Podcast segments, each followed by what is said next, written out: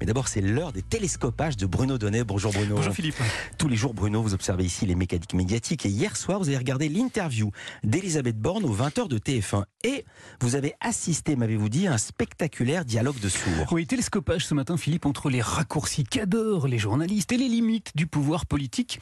Je vous raconte, ça ne vous a probablement pas échappé, la télévision adore construire des récits. Selon voilà, afin qu'ils soient lisibles par le plus grand nombre et immédiatement accessibles, il faut absolument qu'ils soient simples et donc parfois simplistes. Et parmi les poncifs que le petit écran adore entretenir figure l'idée un rien démagogique que les politiques sont totalement déconnectés de la réalité que vivent les gens, les vrais. Alors, eh bien alors hier soir, avant d'entrer dans le vif du sujet et de passer Elisabeth Borne empêtrée dans la pénurie de carburant à la question, TF1 a fait le choix de commencer sa séquence politique par un invariant de l'écriture du JT, le sacro-saint micro-trottoir. Sur ce marché du Puy-de-Dôme, nous avons d'abord rencontré Guylaine, une petite retraite et beaucoup de colère. Les journalistes de la première chaîne ont croisé des gens en colère qui leur ont dit exactement ce qu'ils étaient venus entendre, à savoir les politiques sont totalement déconnectés des réalités. Et se mettent absolument pas à la place des gens. Et j'ai envie de leur dire, venez un mois vivre avec le salaire des gens, quoi.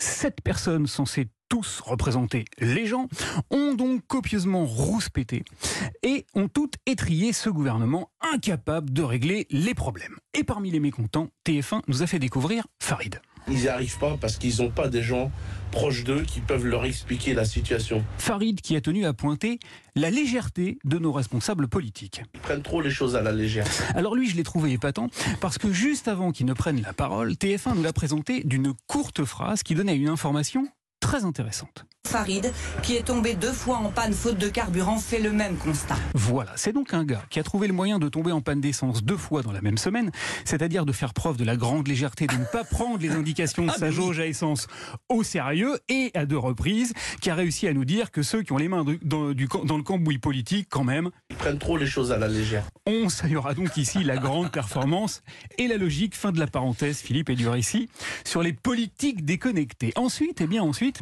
il y a une autre simplification à laquelle la télévision adore procéder. Elle tient en un axiome très simple.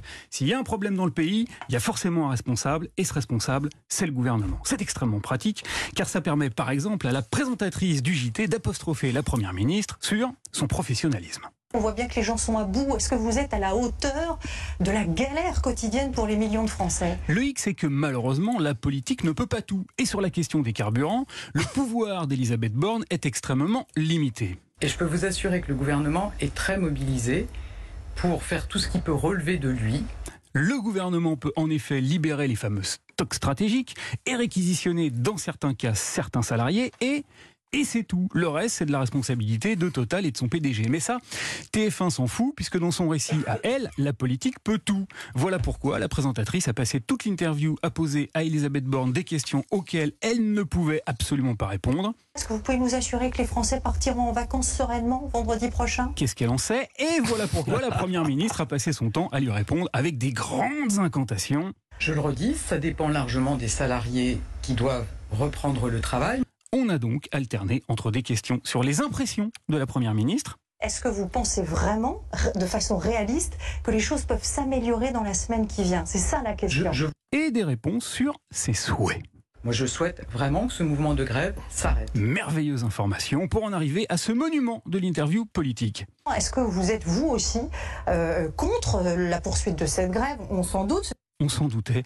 En Oui. effet, où l'on comprend, Philippe, que non, la politique ne peut pas tout, mais qu'entretenir pour la télévision la, la mythologie de sa toute-puissance permet des raccourcis extrêmement pratiques qui ne sont manifestement pas menacés de pénurie. Merci beaucoup Bruno Donnet. Je vous dis à demain. À demain.